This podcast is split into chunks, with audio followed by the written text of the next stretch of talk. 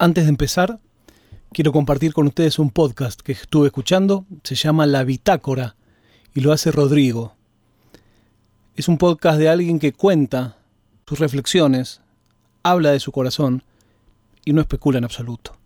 La Bitácora está en todas las plataformas de podcast. Todo relacionado en No es nada ten un 20% de fantasía. Non aceptamos queixas.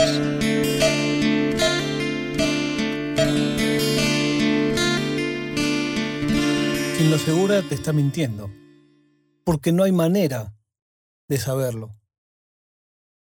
No sé tampoco si uno quisiera saberlo, porque si sabes todo, ¿para qué lo haces?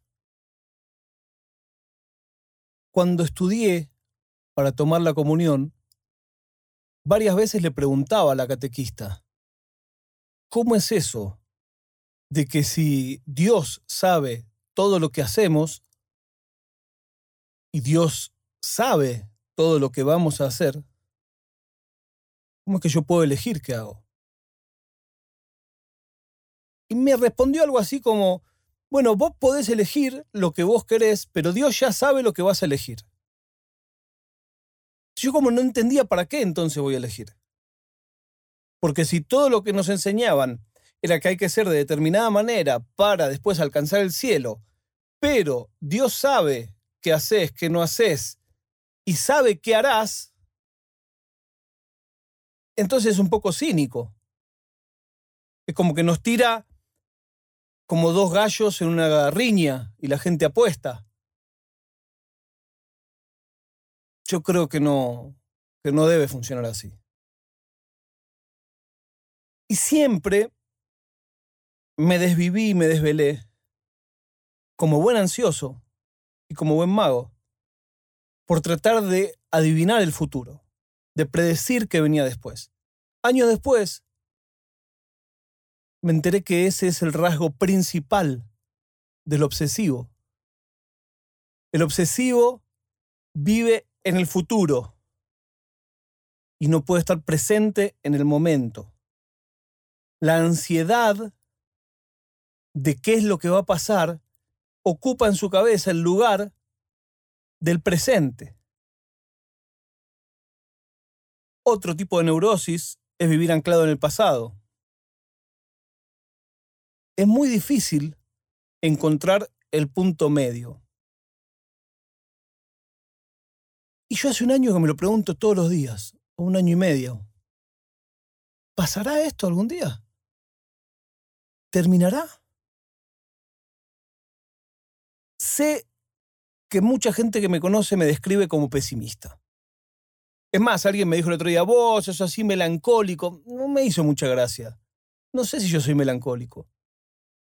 Intento no ser cínico, pero me hago cargo, soy pesimista. Y la crisis de la edad también tiene que ver con eso. Pero si juntás crisis de la edad más un presente del mundo que no te sonríe, no sé si va a pasar alguna vez. No sé si alguna vez vamos a poder sacarnos el barbijo para siempre. No sé si alguna vez vamos a poder viajar en un tren, en un subte o en un avión sin pensar que el tipo de al lado te va a estar contagiando. No sé si vamos a poder renunciar a un trabajo.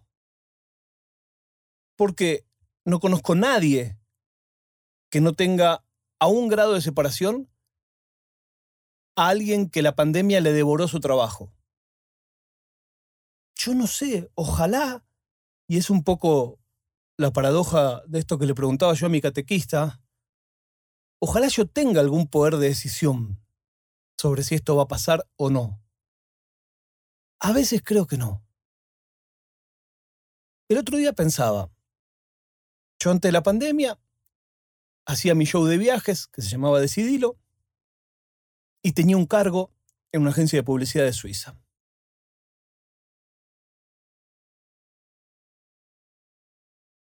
Mi trabajo desapareció, mi show de viajes desapareció.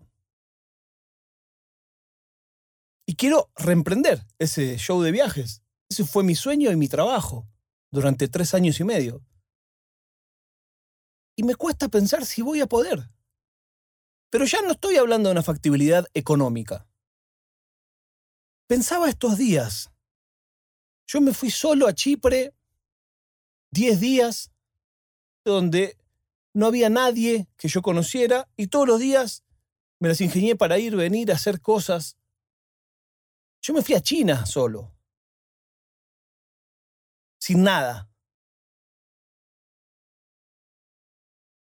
Yo me fui a Rusia solo. Paré en un departamento, en un barrio espantoso, en un ascensor que había olor a perro, que a la noche tenías que entrar colado por atrás del edificio. Y yo siento que después de estar hace un año y medio sentado en una silla en el mismo lugar en el que trabajo, como y duermo, quizás me haya quitado alguna de todas esas habilidades. ¿Alguna vez voy a poder de nuevo ir a un recital tranquilo? ¿Alguna vez voy a poder de nuevo hacer pogo? ¿Alguna vez voy a poder de nuevo abrazarme a un desconocido en la cancha a gritar un gol? ¿Alguna vez voy a ir a la cancha de nuevo?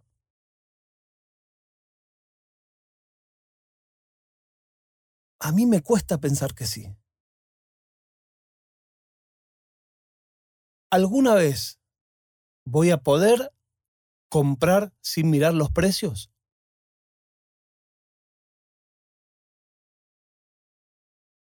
La otra vez hablábamos del gol que hizo el jugador de Luxemburgo y cómo ese momento será el tope de su vida.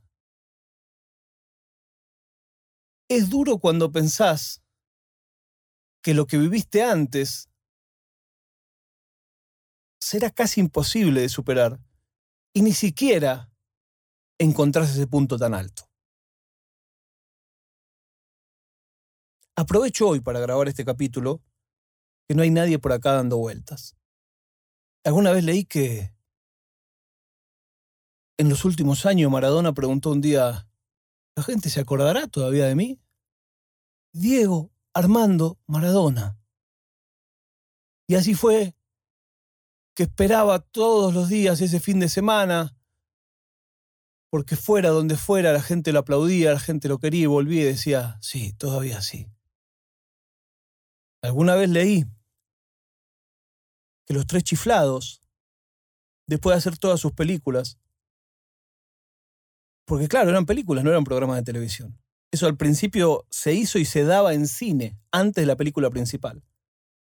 Con tanta suerte o tanta mala suerte, que en el contrato ellos cedían absolutamente todos los derechos para medios existentes y por existir. Así fue que toda la exhibición en televisión de las películas de los tres chiflados no los reportó un solo centavo a los tres chiflados. Los tres chiflados ya estaban viejos. Y vino un chabón y les propuso hacer una gira. Y ellos dijeron, no, me estás cargando, ¿quién nos va a ir a ver? Claro, entre que filmaron las películas y tuvo éxito en la tele, pasaron una punta de años. Hay un telefilm que cuenta eso, una biografía muy linda de Mel Gibson antes que se enloqueciera, y muestra esa escena, cuando ellos salen a escena, están todos asustadísimos, actúan por primera vez en el interior, en un pueblito. Y ellos salen a escena, ellos venían de vodevil, o sea, de joven habían gastado escenario a full, no eran panchos y salen a escena y escuchan la ovación más grande de su vida. Yo me pregunto todos los días si algún día eso me pasará. Mientras tanto, la prueba de vida del día de hoy es que Argentina le ganó a Uruguay, Messi jugó un partidazo y nosotros nos volvemos a encontrar seguramente un poco más pila el día de mañana cuando les diga no es nada.